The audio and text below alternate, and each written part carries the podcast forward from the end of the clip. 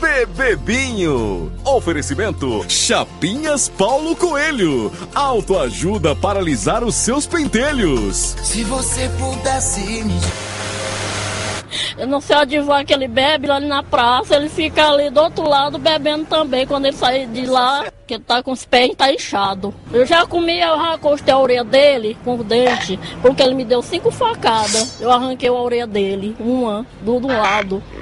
Me deu cinco facadas e depois arranquei a orelha dele. Pra descontar o que ele fez comigo e dando estaca de, de um pau, que ele pegou uma estaca de um, de um, de um pau desse tamanho grosso e largou na minha cabeça.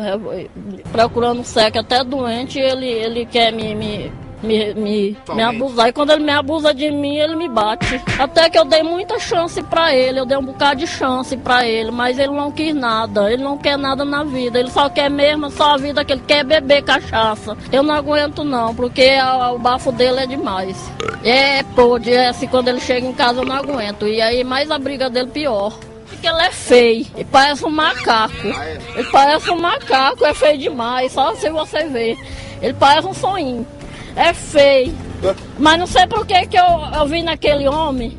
Não sei qual o motivo. Porque eu sou bonita, eu sou bonita, eu tenho uns olhos lindos, né? Isso é por que eu vi naquele homem. Que eu tenho muitos homens, teve muita sorte de ter uma mulher como eu, mas ele não sobre, né? Uma mulher bonita como eu, todo mundo, eu, eu acho qualquer homem no Brasil.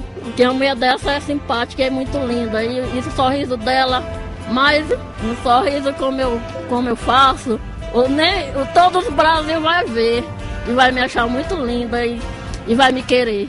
Porque eu, eu mereço. Eu mereço muito. Vai pra lá, bunda murcha!